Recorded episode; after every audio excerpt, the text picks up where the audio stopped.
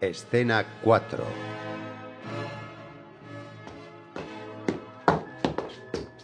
Con permiso, la señora Frola. Ah, hela aquí. Ahora veremos, querido Lamberto, si no es posible. Muy bien. Estoy verdaderamente satisfecha. ¿La hacemos pasar? No. Sigue sentada, te lo ruego. Espera a que entre ella. Sentados, sentados. Es preciso estar sentados. Hazla pasar.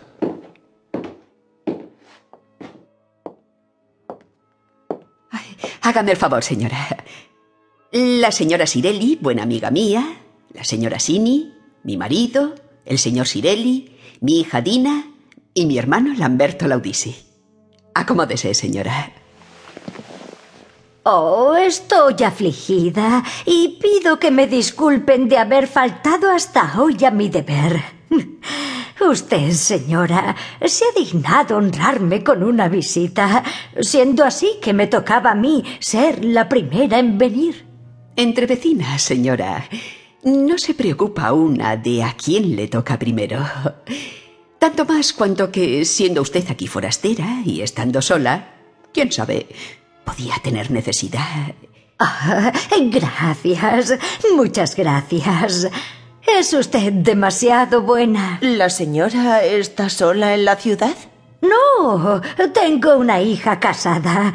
También ella hace poco que está aquí. El yerno de la señora es el nuevo secretario de la prefectura, el señor Ponza, ¿no es así? Eh, precisamente, eh, sí. Y espero que el señor consejero querrá disculparme. Y, y disculpar también a mi yerno. Para decirle la verdad, señora, yo he tomado un poco a mal. Ah, tiene usted razón, tiene usted razón. Pero debe usted disculparlo. Hemos quedado tan trastornados por nuestra desgracia. Ah, sí. Ustedes sufrieron aquel gran desastre. ¿Perdieron a parientes suyos? A todos. A todos, señora. No queda casi rastro de nuestro pueblecito. Se ha quedado allí, entre los campos, como un montón de ruinas abandonadas. Sí, es cosa sabida. Yo solo tenía una hermana, con una hija, pero casadera. Ay, para mi pobre yerno, la desgracia fue bastante más grave. La madre, dos hermanos, una hermana y además el cuñado, las cuñadas, dos sobrinitos. Oh, una hecatombe.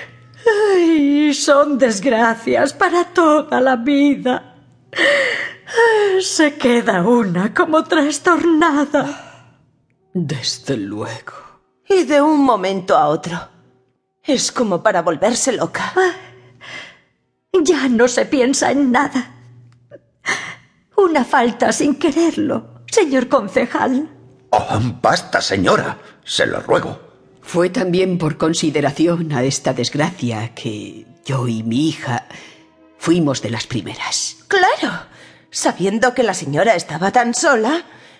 Aunque, perdóneme señora, si me atrevo a preguntarle, ¿cómo es que teniendo una hija, después de una desgracia como la que le ha ocurrido, que me parece debería hacer nacer en los supervivientes la necesidad de estar todos unidos. Que yo viva así sola, ¿verdad? Justo. La verdad es que, para ser sinceros, parece extraño. Ah, sí, lo comprendo. Pero, ¿sabe? Yo opino que cuando un hijo o una hija se casan, hay que dejarlos que se hagan ellos mismos su vida. Digo. Muy bien. Justísimo. Una vida que debe de ser por fuerza distinta en las nuevas relaciones con la mujer y con el marido. Perdóname, Laudisi, pero no hasta el punto de excluir de la propia vida la de la madre. ¿Quién ha hablado de excluir? Ahora se trata... Si yo he comprendido bien, de una madre que comprende que la hija no puede ni debe permanecer ligada a ella lo mismo que antes, ya que ahora tiene por sí misma otra vida. Así es precisamente, señor.